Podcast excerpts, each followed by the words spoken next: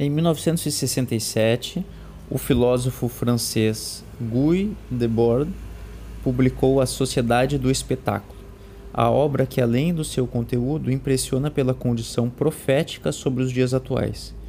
O que Debord chamava de espetáculo consiste na relação social entre pessoas medida por imagens.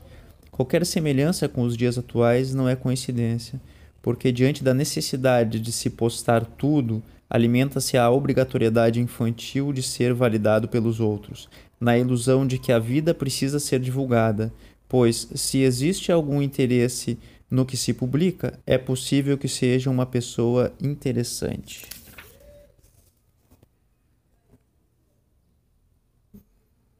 O suicídio tomou proporções jamais imaginadas. Nunca se soube de tantos casos.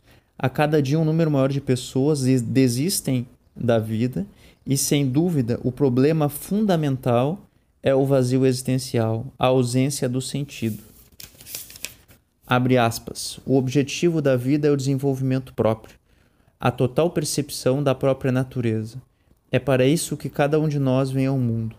Hoje em dia as pessoas têm medo de si próprias, esqueceram o maior de todos os deveres, o dever para consigo mesmos. É verdade que são caridosas, alimentam os esfomeados e vestem os pobres, mas as suas próprias almas morrem de fome e estão nuas. Oscar Wilde.